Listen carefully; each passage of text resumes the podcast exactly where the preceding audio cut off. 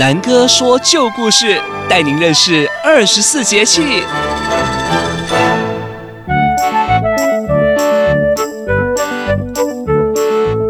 各位大朋友、小朋友，又到了南哥说旧故事的时间喽。今天呢，要说的是春天的第四个节气——春分。春分是春季的中分点。春分时节，太阳啊直射赤道，昼夜就是白天跟晚上呢几乎是等长的，所以就有了春分与秋分日夜皆均分的说法。在春分之后呢，北半球逐渐白天变长，夜晚变短，日照的时间就增加喽。其实啊，说到春分，就会想到花神节，或称为花朝节。花朝节在国历中的日期是三月份左右，大概就在这个惊蛰跟春分之间。这个时节呢，春回大地，万物复苏，草木萌生新芽，百花是含苞待放，或者是已经盛开喽。今天呢，就让南哥来说说这个花神节的故事吧。传说在古时候，有一个非常富有的人，叫做崔玄维。住在洛阳城东边，虽然书读得多，又很有能力，但是他就不愿意当官，他不喜欢名利。四十多岁了呢，也没有结婚生子，靠着长辈遗留下来的祖产，就过着简单舒服、淡泊名利的生活，是个有个性啊、也蛮有能力的富二代。那崔玄维呢，喜欢神仙法术，他也读了很多关于咒语的书。对于炼丹呐、长生不老啊、仙丹等等的事情，或者是这个升仙啊、练法力、修仙这方面的事情呢，都很感兴趣。有一天呢，他听说吃灵芝有延年益寿、长生不老的效果，就带着仆人呐、到嵩山去采灵芝。这一去就是一年，回来的时候已经是隔年的春天。因为这一年来家中都没有人哦，院子里已经长满了杂草。崔玄维和他的仆人就用了一天的时间把院子清理干净。夜晚，仆人们在前院睡觉了。崔玄维是看到月亮高高的挂，微风轻轻的吹，感觉很舒服。突然就觉得想夜游没了睡意，独自就在后院里散步赏月。突然呢，听到有敲门声。崔玄维去应门哦，开门一看，看到了一个绿衣服的女孩子，身后呢还跟着另外几个女孩。绿衣女子就对崔玄维很有礼貌地说：“先生，打扰了，今晚我和几位女伴要到风姨家去，路过此处，想在您这里休息一下，不知道方不方便呢？”崔玄维就点点头：“当然可以呀，姑娘请进。”谢谢先生。接着，绿衣女子就转身向后面的几个女生招手，让大家一起进门。然后，这个绿衣服的女孩对崔玄维说：“我姓杨，可以叫我小绿。”然后指着另一个白色衣服的女孩子：“她姓李，可以叫她小白。”又指着另一位红衣姑娘：“另外一位姓石，叫小红。”而后面呢，还有其他几个女孩子，有的手里拿着篮子，有的拿着餐盒、便当，嗯，不能说便当，那个时候没便当哦，就是装着食物的盒子之类的东西。坐了没多久啊，突然门口有侍女大喊说：“风姨来了！”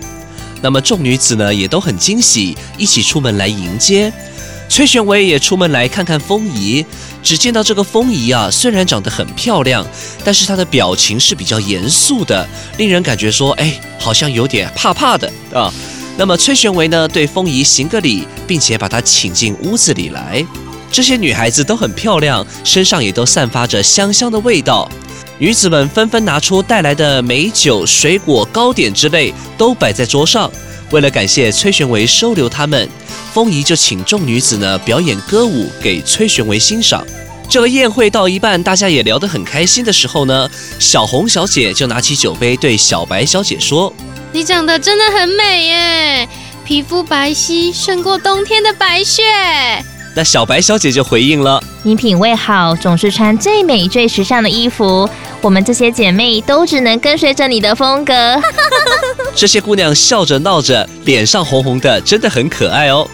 那么崔玄维喝着美酒，看着众美女聊天，就像身在梦中一样。这时候呢，风仪好像也有点醉了，举止变得有一点浮动，走路是摇摇晃晃的。这时候呢，拿着的酒杯忽然掉落，酒啊是洒在小红的裙子上，小红的裙子被酒洒了，吓得突然站了起来。那么风姨脸色就变了，这位小妞喝多了吧？裙子脏了，处理一下就好了，这么大惊小怪。说完呢，也站起来对小绿说道。今天就到这儿吧，我先走了。这时候，其他的女孩子也都站起身，送风仪出门，又和崔玄维告辞，然后就往西边的花园走去。崔玄维也不疑有他，酒喝多了嘛，也就跟着去睡了。第二天晚上呢，小绿小姐和几个女子又来到崔玄维家，她对崔玄维说：“其实我们众姐妹住在您家西边的花园，每年都被恶风骚扰。”居住不安，所以常求风仪庇佑。谁知昨晚小红却得罪了风仪。如果先生能保护我们，之后一定会好好报答您的。这好是好，但是要怎么帮你们呢？小红小姐就说了：“很简单的，先生只要在每年花季盛开，也就是春分的时候，准备一条红色的旗帜，上面画日月以及金木水火土五星图案，立在花园的东边。”就可以保护我们了。哎，这个容易呀！众女子也非常的高兴。太好了，谢谢先生，太好了，先生。姑娘们再次道谢之后就离去了。崔玄维在月光下面见他们往西边一直走，进入了隔壁花园就不见了。他心里想着，这个花园本来是隔壁富豪家的，后来因为家产败光，又无子孙，花园也荒废了。这些女子怎么会住在花园呢？难道他们是花仙？很快到了春分这一天，崔玄维在花园东边立下了红色旗帜。没多久，果然有东风刮起，风越来越大，飞沙走石，而花园里的花和树木却只是微微的摆动。崔玄维见了，也不禁感叹：这真是太神奇了。崔玄维这时候想起这些女子的名字和她们衣服的颜色，忽然就想到说：原来这些女子真的是花仙呐！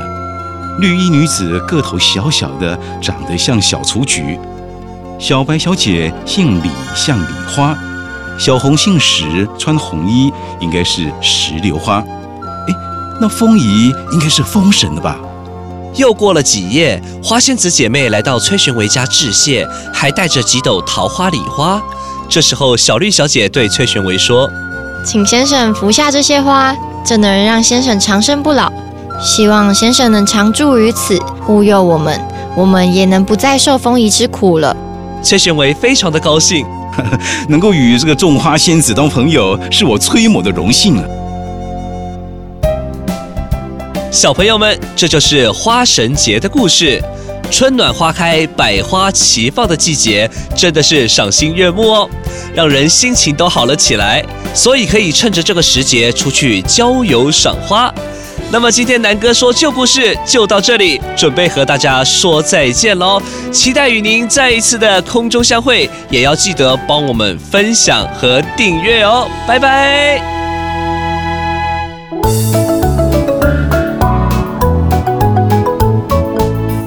好吃的汉饼都在旧镇南，传承汉饼文化在旧镇南。以上节目由旧镇南汉饼文化馆与正声广播公司高雄台联合制播。